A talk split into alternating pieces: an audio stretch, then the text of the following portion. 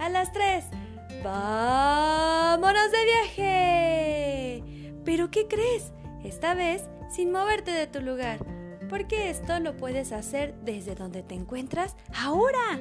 Esto es Viajando con Bonnie.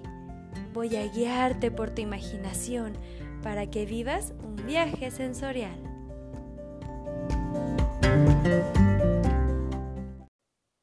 A lo largo de cuatro capítulos visitaremos Teotihuacán. ¿Teoti qué? Es un lugar aún no descubierto por completo, lugar grande y a la vez controvertido, con enormes templos. Se encuentra muy cerca de la Ciudad de México, a solo 50 minutos. Aunque ya conozcas la zona o hayas ido, quédate a escuchar, porque ahora podremos vivirlo de una manera diferente. Prepárate para dejarte llevar, sentir, emocionarte. En este capítulo contemplaremos el trayecto para llegar a ese mágico lugar. Imagínate en el asiento más cómodo de nuestro vehículo, con las piernas ¡ay! estiradas, porque nos dedicaremos a ver el paisaje, ya que ahora nosotros no vamos a tener que manejar. Vamos saliendo por el lado noreste de la Ciudad de México. De tu lado izquierdo puedes ir viendo cómo vamos dejando atrás una terminal de trenes, en donde si te fijas bien, ¿qué está pasando? Oye, la gente está casi empujando las puertas. Oye, esas puertas que finalmente se abren hacia los lados. Y la gente se avienta para conseguir un lugar donde sentarse. Así sucede en todas las terminales. Esta es la de la línea 3 del tren urbano color naranja, llamado en Ciudad de México Metro, con casi 5 millones de personas que diariamente se transportan en sus 12 líneas. Bueno, esto antes del confinamiento del coronavirus. Miren, miren, también a un lado vemos un gusano que va regresando en U. ¿Un gusano? Sí, un gusano. Bueno, en realidad es un camión largo rojo llamado Metrobús que va de regreso hacia el sur de la capital y la cruza toda completita. Al ver esos dos transportes es cuando uno comienza a sentir ese latido más rápido del corazón porque estamos saliendo de la metrópoli para dirigirnos a otro mundo, un mundo anterior a los aztecas, que se estableció hace más de dos mil años en el valle donde se encuentra la capital de México. ¡Miren! ¿Qué es eso? ¡Un gigante con alas! Es la escultura del dios ancestral del viento, Ejecatl, que está representada en una versión moderna del escultor Jorge Maril. Mm, tal vez lo conoces porque es también autor de una escultura de unas alas.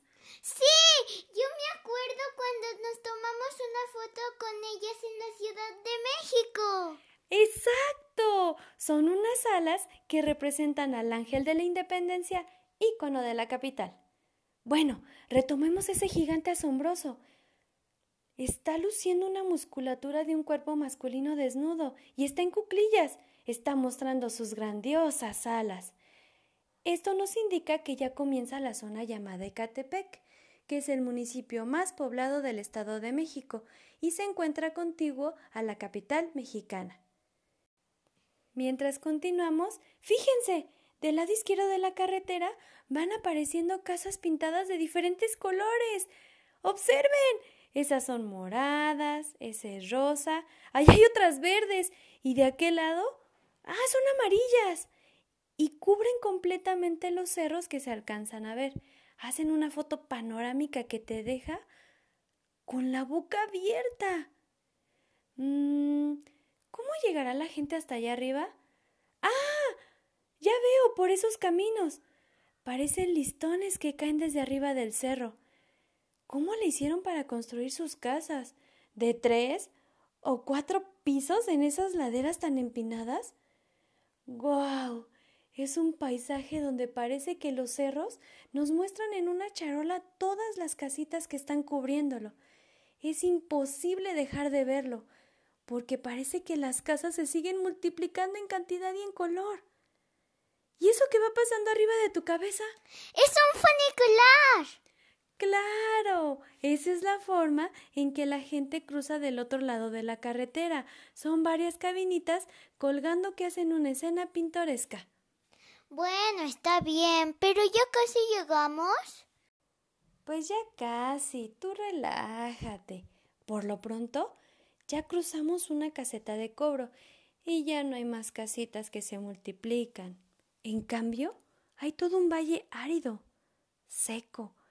Me da la sensación de que falta agua, aunque no completamente, porque ya vi los campos de siembra y ahí sí hay agua. Están unas plantas verdes, con unas hojas gruesas, que tienen espinas. Están raras. No se sabe dónde termina el tronco y empiezan esas hojas ovaladas espinosas.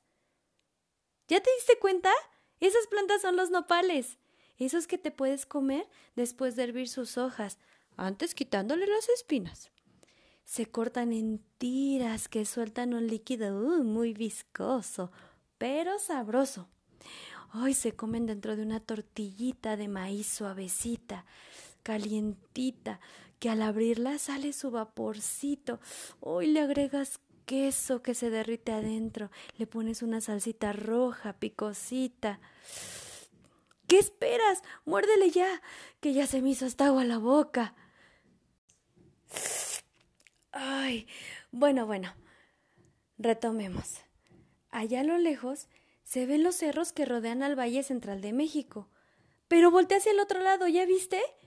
Unos objetos van pasando y pasando sobre el camellón central de la carretera.